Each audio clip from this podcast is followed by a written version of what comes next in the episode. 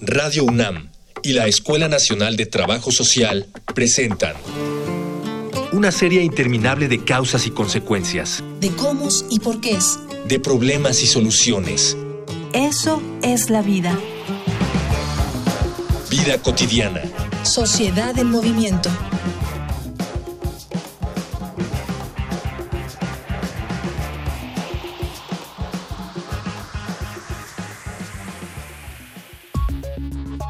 Durante siglos, nuestra cultura enseña a las generaciones venideras que a los ancianos se les trata con respeto y veneración.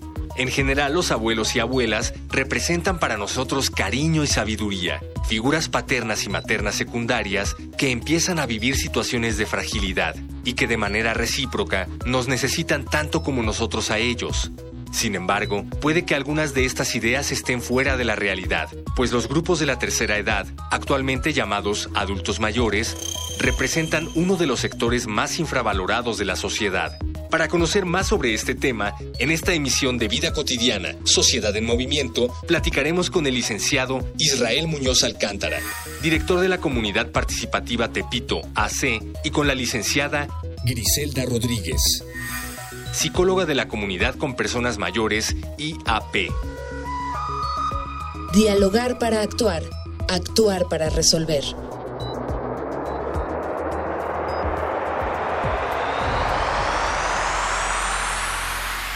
Iniciamos vida cotidiana como siempre, felices de estar con ustedes y de presentarles temas de veras de interés familiar y de interés de toda la sociedad. Yo estoy aquí junto con mi compañera, mi nombre es Gloria Tokunaga y estoy con... ¿Qué tal? Soy Ángeles Casillas. De verdad, con mucho gusto también de coincidir, de que nos sigan escuchando. Hay personas que nos han pues apoyado, sugerido temáticas a través de los diferentes medios de comunicación. Esta semana, justamente, días pasados, se celebra en nuestro país, principalmente el Día de las y los Abuelos. Un momento importante, una fecha, digamos, singular para venerar, respetar, celebrar a estas personas de 60 años o más que cumplen con un papel como este, ¿no? Como ser abuelos. Pues justamente en nuestro programa del día de hoy reflexionaremos acerca de cuáles son las problemáticas que enfrentan, qué tendríamos nosotros que estar apoyando para que no solamente se tenga una vejez digna, sino además aprovechar ese potencial que tienen estas personas para con la sociedad. Antes de iniciar nuestro programa, por favor, muy atentos a nuestros diferentes medios de contacto.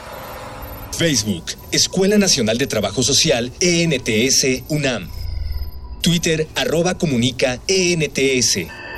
Instagram, comunicación ENTS. Y estamos de regreso. Ya tiene los medios de contacto, escríbanos. Ya sabe que aquí le vamos a contestar, vamos a tomar en cuenta todo lo que usted nos, escriba, nos sugiera, temas que a usted le interese. Vamos a estar con ustedes, somos un programa vivo. Y estamos para hablar del Día de las y los Abuelos. Están Israel Muñoz Alcántara, que es director de Comunidad Participativa Tepito AC. Y está también Grisela Rodríguez, que es voluntaria de esta institución. Vamos a hablar de este tema y nos encantaría que nos platicaran cómo empezamos a hablar del tema de los abuelos. Platícanos, Israel. Eh, antes que nada agradecerles por la invitación, por el, por el espacio.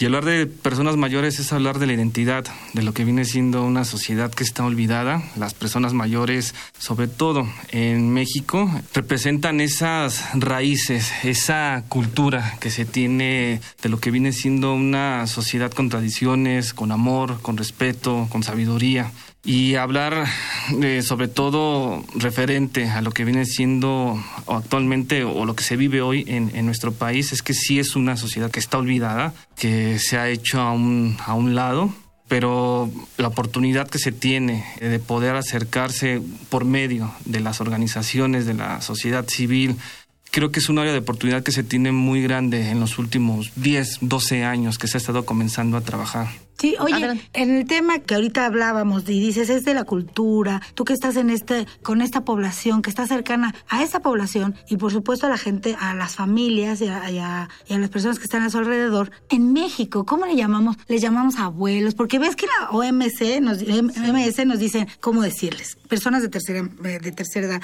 personas con plenitud y va cambiando. En México, ¿cómo les llamamos? Personas mayores, sí, se le tiene que decir personas mayores porque decir personas abarca lo que viene siendo un tema de derechos y los está incluyendo.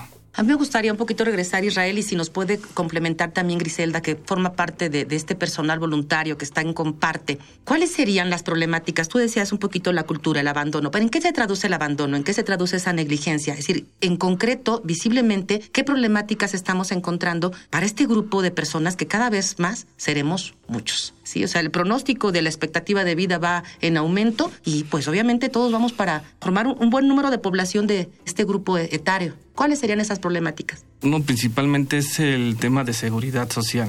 No se tiene con las personas mayores y esto ha generado lo que viene siendo una dependencia hacia las instituciones. También un tema importante es el, el, abandono, tanto de la familia, de las organizaciones, de la misma comunidad hacia las personas mayores. Y otro es la alimentación. Desafortunadamente casi el 80% de las personas mayores no tienen una buena alimentación que le permita cubrir sus necesidades. Si bien se cuenta con el apoyo de la pensión alimenticia que brinda el gobierno local, esta está destinada directamente no tanto para cubrir lo que viene siendo la, la, lo que necesita la persona mayor, sino es más que nada para los nietos, para apoyar a los hijos.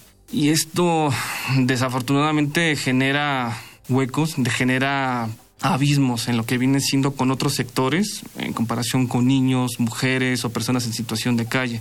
A las personas mayores, las organizaciones no prefieren apoyar, bueno, más bien prefieren apoyar a mujeres que a una persona mayor cuando tienen los mismos derechos y el tema de la exclusión se está dando o se cataloga a la persona mayor por el simple hecho de tener 60 años en adelante a ser vulnerable, cuando es un error gravísimo que se está cometiendo.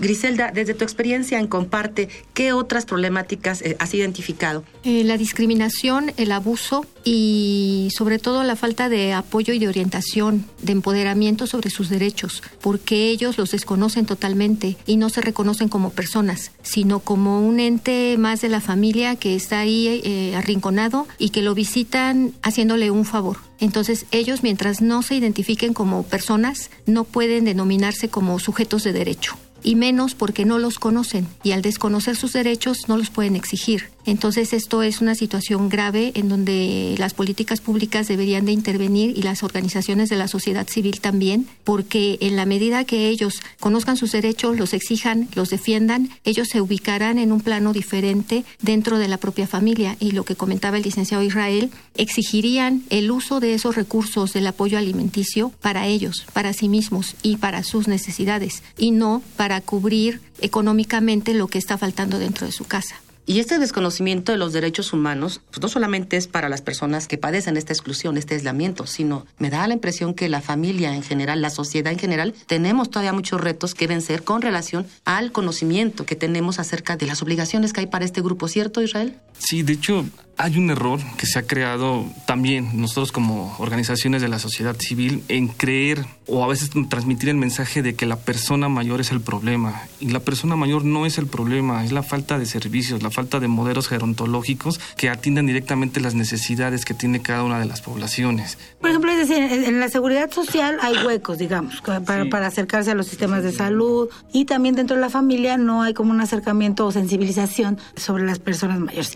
Para que tengamos un poquito más de información del tema que estamos hablando, los quiero invitar a, Gris, a, Israel, a la infografía social. Infografía social.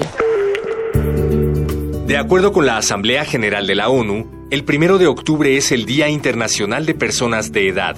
En México, la fecha del 28 de agosto fue elegida mediante la liturgia católica, pues es el día que se celebra a San Joaquín y Santa Ana, padres de la Virgen María y abuelos de Jesús, según la tradición.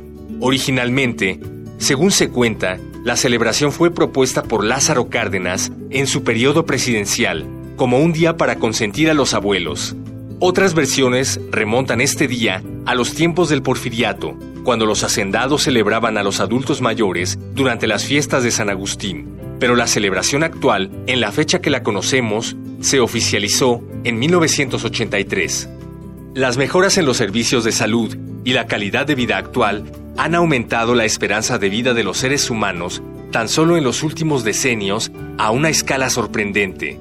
Hoy en día, se estima que casi 700 millones de personas tienen más de 60 años de edad y que para el año 2050, esta cifra alcanzará los 2 mil millones, es decir, 20% de la población mundial. Ahora que la humanidad ha conseguido extender su periodo de vida, lo siguiente es aprender a aceptarla, pues los adultos mayores suelen sufrir de discriminación por envejecimiento, maltrato y abandono. Esta marginación está presente en la actitud de individuos e instituciones por igual, en la falta de espacios y facilidades, en la carencia de empleos y en la indiferencia. Ya estamos de regreso, Ángeles y yo, estamos aquí con ustedes. Estamos hablando de el Día de las y los Abuelos y un poco este tipo de, efemérides, este tipo de, temas, pues tienen que ver como para realzar, para que podamos abrir el tema y abrirle más espacio en las agendas de todos, de las familias, de los hijos, de las parejas, de quien nos toque. Sí, de hecho, la mayoría de las problemáticas sociales que hemos abordado en nuestro programa, en este su programa, Vida Cotidiana Social en Movimiento, no solamente tiene que ver con la identificación de las responsabilidades gubernamentales o institucionales, sino también con la participación de la sociedad civil, pero además con la obligación, la responsabilidad que nos corresponde a cada uno de nosotros por formar parte, en este caso, de una familia. Ya encontramos problemáticas distintas y habrá otras que son como a puerta cerrada, ¿estamos de acuerdo? Habrá otras que no tengamos posibilidad de visibilizar porque están cerca de las personas, que lo viven las personas en su domicilio y que no siempre, supongo, es fácil para las personas expresar a qué se someten o a qué están ellas este, padeciendo cuando no se tienen todas estas atenciones. Estamos hablando de algo que tiene que ver con lo, lo que es visible y tangible, pero hay otras necesidades de desarrollo humano, hay otras necesidades intrínsecas que me hacen tener una vida óptima o integral. ¿Qué esas necesidades y cómo se atienden desde las diferentes trincheras como comparte, por ejemplo? Una es el empoderamiento. Se busca sobre todo que la persona mayor, como lo comentó Gris, no se vea como un objeto de beneficencia, sino como un sujeto de derecho. Que se creen que las personas mayores tengan una participación activa y que no estén en espera de tener una dependencia institucional. Si bien sí hay, sí existe, lo que se busca dentro de las organizaciones de la sociedad civil es que se trabaje en conjunto. Una, la institución como base. Dos, la persona mayor, beneficiarios o participantes. Y tres, incluir a la familia. Es fundamental que se incluya a la familia en el proceso, ya sea desde asilos, centros de día, casas de reposo, es el trabajo en conjunto que tiene que existir para que también se genere un cambio y es lo que se busca día a día con las, con las comunidades. Bueno, sí, yo no sé cómo andemos, no, no soy especialista en el tema gris, pero pensemos, yo creo que antes se hablaba menos de esta población y se tenían menos derechos. Ahora yo percibo a mi alrededor que ya hay como, ya en las políticas públicas se habla un poco más de las personas mayores, ya se tienen consideraciones, no sé cómo llamarlas, tú me podrás decir mejor. Beneficios eh, sociales. Beneficios sociales con estas personas, como qué beneficios y qué cosas ya se ha avanzado, Gris. Pues los beneficios que actualmente cuentan las personas mayores aquí en la Ciudad de México y en otros estados de la República Mexicana son beneficios como el transporte, eh, libre acceso, em, el uso de elevadores dentro de las instalaciones del metro, el apoyo alimentario y pues básicamente eso es lo único que se les está ofreciendo y esto gracias a que las políticas públicas se han enfocado a ellos, gracias a que la OMS, por el cambio poblacional que está sufriendo todo el mundo, empezaron a visualizar a las personas mayores. Entonces, nos cuesta mucho trabajo que las personas identifiquen la necesidad que ellos tienen y que todos vamos a llegar a ese momento, si es que llegamos. Y hay que ver cómo vamos a llegar. Entonces sería importante que se empiece a trabajar el envejecimiento saludable desde la época de los 30 años y no esperar a llegar a los 60 para empezarme a cuidar. Ay, me hubieran dicho antes. Yo no he empezado. Nunca es tarde, nunca es tarde. Envejecimiento saludable. ¿A qué se refiere Israel con esto? Saludable es que la persona mayor no llegue con enfermedades crónico-degenerativas. Si bien a lo mejor puede tener una diabetes, pero que esté estable y que los 10 a 15 años, que estés en promedio, en donde se mantiene la persona activa, se mantenga y no tenga un deterioro ni cognitivo ni físico acelerado.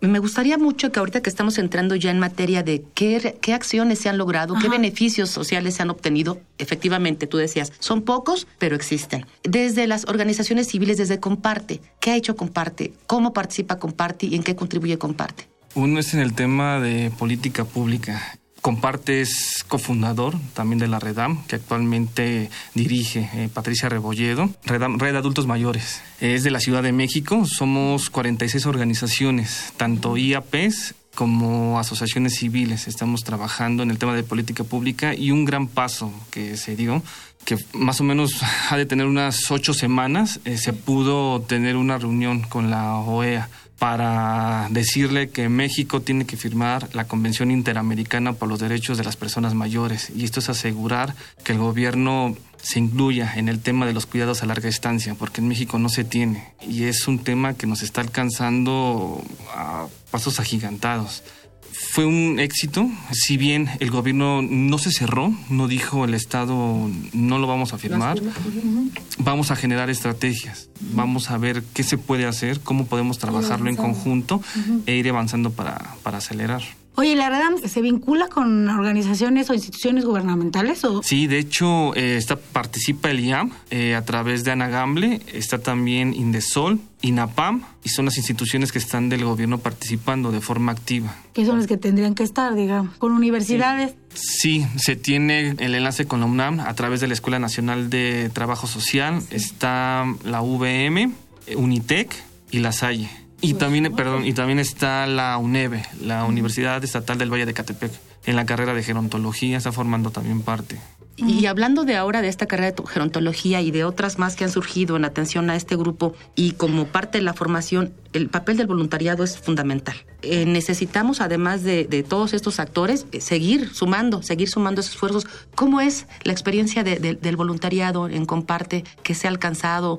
¿Es necesario un perfil en específico para poder apoyar, entender estas problemáticas y atenderlas? Me parece que sí eh, se requiere de un perfil, de un interés y de algo importante que es la sensibilidad hacia este grupo de personas porque no es tan sencillo acercarse a ellos, tener un trato y como trabajador social es evidente que uno necesita estar empoderado para poder transmitir esos conocimientos y cubrir esa necesidad que ellos tienen. Sí se requiere un perfil, desde mi punto de vista, no sé qué opina aquí el licenciado, y mi experiencia como voluntaria en Comparte es eh, magnífica, ha sido una experiencia diferente. Ustedes saben que me dedico básicamente a otros temas, pero ha sido muy, muy, muy importante para mí esta, esta experiencia. Entonces, si tú quisieras invitar a algún voluntario, algún alguien que nos esté escuchando y le interese, tú dirías, necesitas ganas, tiempo, ¿qué otra cosa necesitas? Conocimiento, preparación, empoderamiento, investigación, profesionalización.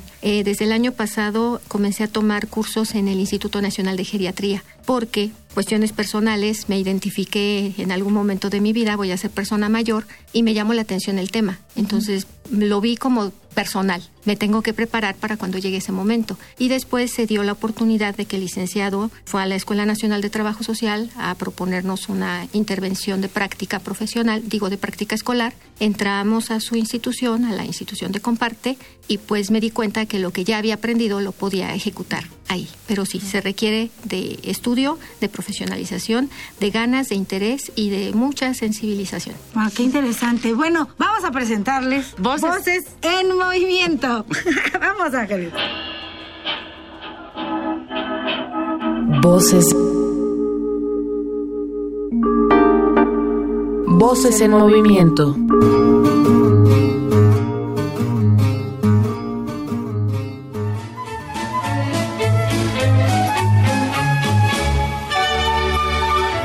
Belti, investigador titular del Instituto de Investigaciones Sociales de la Universidad Nacional Autónoma de México. Abuelito, hoy, hoy, ven a contarme algún cuento. En el pasado eh, reciente, la figura de los abuelos era eh, pues casi sujeto de veneración en, en las familias. Y esto por una razón muy específica, más allá, digamos, de las relaciones familiares que la figura de los abuelos pues era desde luego como decía sujeto de veneración por un hecho demográfico específico hasta décadas recientes estoy hablando del siglo XX los abuelos eran lo que podríamos decir en las familias un bien escaso. Se acaba el día es muy tarde.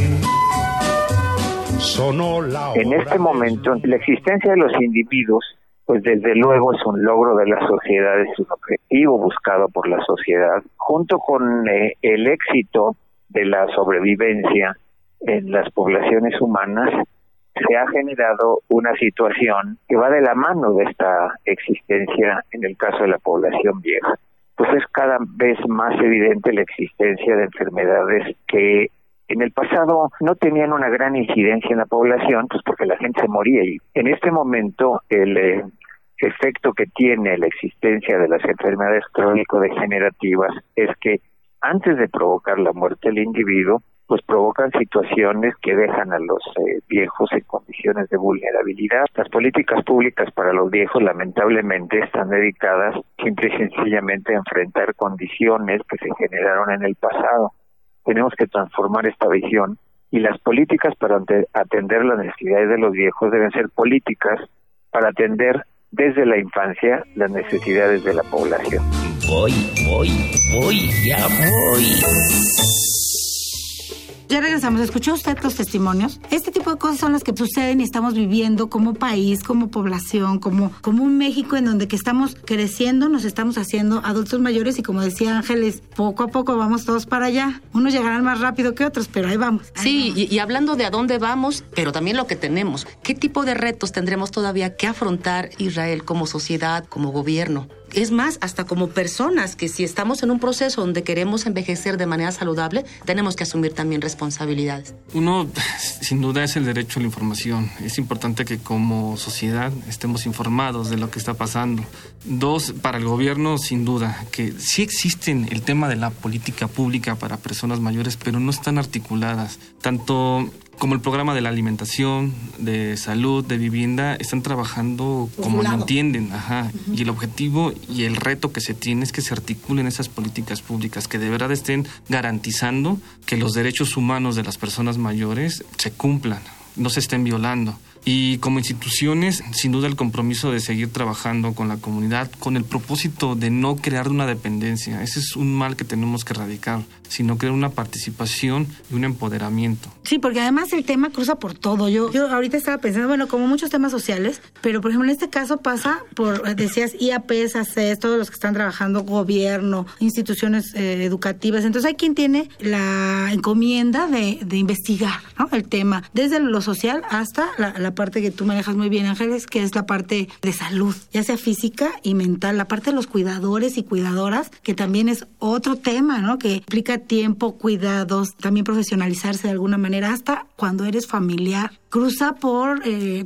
sensibilizarse, empoderarse, derechos. Entonces, ese es un tema muy vasto. Además, me parece que es hasta una oportunidad como estudiantes, como familiares, como instituciones privadas, el involucrarse en estos temas de la sociedad civil y de sobre temas de adultos mayores. Y, yo pensaba, ¿y qué les parece si aprovechamos, como decía Israel al, principio de, de, esta, de esta última participación, el derecho a la información? ¿Y qué les parece si utilizamos como a propósito de las y los abuelos para que no sea un día en el que solamente se conviva en una comida muy rica, se apapache a estas personas que además tienen una, simbólicamente representan algo en la familia, ¿no? Aquel con experiencia, con sabiduría, con amor, el que te prodiga, te consiente, etcétera. ¿Qué tendríamos que aprovechar las familias que nos están escuchando ahora, jóvenes, niños, personas mayores, para conmemorar este día, pero trabajando, informándonos. ¿Hacia dónde tendríamos que estar apuntando las familias? Hacia los derechos de las personas mayores, porque si bien existen los derechos humanos, bueno, se descubrió, se dieron cuenta de que las personas mayores tienen ciertas necesidades y hay que cubrirlas. Entonces, abordar, definir la información hacia la familia y hacia la persona mayor de los derechos específicos de las personas mayores. Atención, acceso a la salud, no ser sujetos de abuso, por ejemplo, voy te dejo a mis hijos, tú los cuidas, este todo el día porque yo tengo que vivir mi vida, porque decidí separarme, etcétera, y yo voy a vivir la vida y ahí te quedas porque tú tienes la experiencia que ellos se asuman como sujetos de derechos y que empoderen también, informen a su familia, les den su cartilla de derechos de las personas mayores y decir, discúlpame,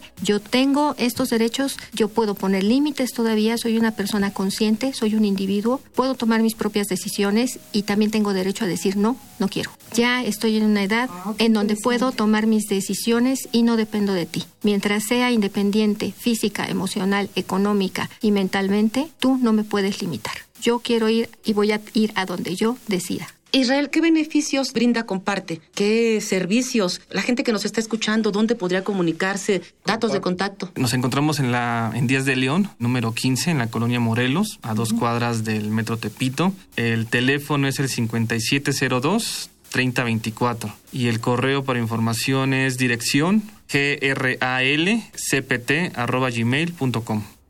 Y entonces cualquiera llega, se comunica, ya sea por teléfono, llegan a, tu dirección y son sujetos de ser parte de Comparte. Sí, la, los requisitos es que tenga de 60 años en adelante que no tenga algún deterioro físico o cognitivo, porque si lo llega a tener, nosotros lo que hacemos es canalizarlo a través del área de trabajo social. Se hace la canalización y se le da un seguimiento para ver que la persona, sobre todo, o el familiar, no se sienta desprotegido y decir, bueno, si no tengo aquí la opción de poder ingresar a mi familiar, que sí pueda ser en otra institución que le cubra las necesidades. Oye, y como última pregunta, ¿hay a quien no le queda cerca donde ustedes están? Comparte. ¿Hay alguna página donde se puedan acercar y decir, bueno, aquí le busco, o con ustedes que puedan hacer preguntas, o la red O tiene... un espacio más cercano a su domicilio. Ah, o la red tiene alguna página donde la gente se pueda acercar para información? ¿Cómo, cómo manejan esto? Cuando llega a ser lejos, lo que hacemos sí es darle el directorio de organizaciones que estén cerca de su zona. Eh, tenemos casos que han llegado de Iztapalapa, de Tlalpan, del Estado de México. Por razones también de tiempo, seguridad, se les brinda, se les proporciona el directorio, se les da la asesoría y se enlaza directamente con el, ya sea centro de día, INAPAM, o con la página de la, de la Redam, también para que identifique las instituciones que están cerca de, de su colonia. Y la página de Facebook, en donde nos pueden encontrar, es Comunidad Participativa Tepito AC. Y es arroba com comparte, Com para com- poder ubicarlo. Arroba com comparte. Pues ahí tiene usted, si usted necesita información para tener una mejor calidad de vida, ya sea que usted la, la esté buscando o usted se la quiere brindar también a su abuelo, a su padre, a su compadre, pues mire, ya tiene usted donde, donde ver. Este, hagámonos la vida bonita como familias, eh, denos, demos, démonos libertad los unos a otros, respetémonos, que cada quien tenga su vida y la disfrute y así tengamos un México más lindo, más bonito. Muchas gracias, muchas gracias, muchas gracias Ángeles Casillas, muchas gracias a los que están en, el estudio, muchas gracias Gris, muchas gracias Israel. Nuestro programa es cortito y se nos acaba. También aquí estuvo, está en, cabina, está Alejandro, que no, no habló porque le dijeron estate muy calladito, pero vino de visita y pues qué bueno que estás aquí, qué bueno que están todos aquí. Y pues gracias Radio UNAM, Miguel Alvarado, José Luis Tula, Carolina Cortés, Miguel Ángel Ferrini, Cindy Pérez, Jorge Herrera. Ya sabe que somos, somos toda una, una familia en este programa. Mi nombre es Gloria Tocunaga, me despido y como siempre estoy con... También me despido con el gusto de volver a coincidir en nuestra siguiente emisión. Soy Ángeles Casillas. Recordemos, responsabilicémonos de nosotros mismos y de manera solidaria contribuyamos a tener una mejor calidad de vida. Bonito día. Vida cotidiana es una coproducción entre Radio UNAM y la Escuela Nacional de Trabajo Social.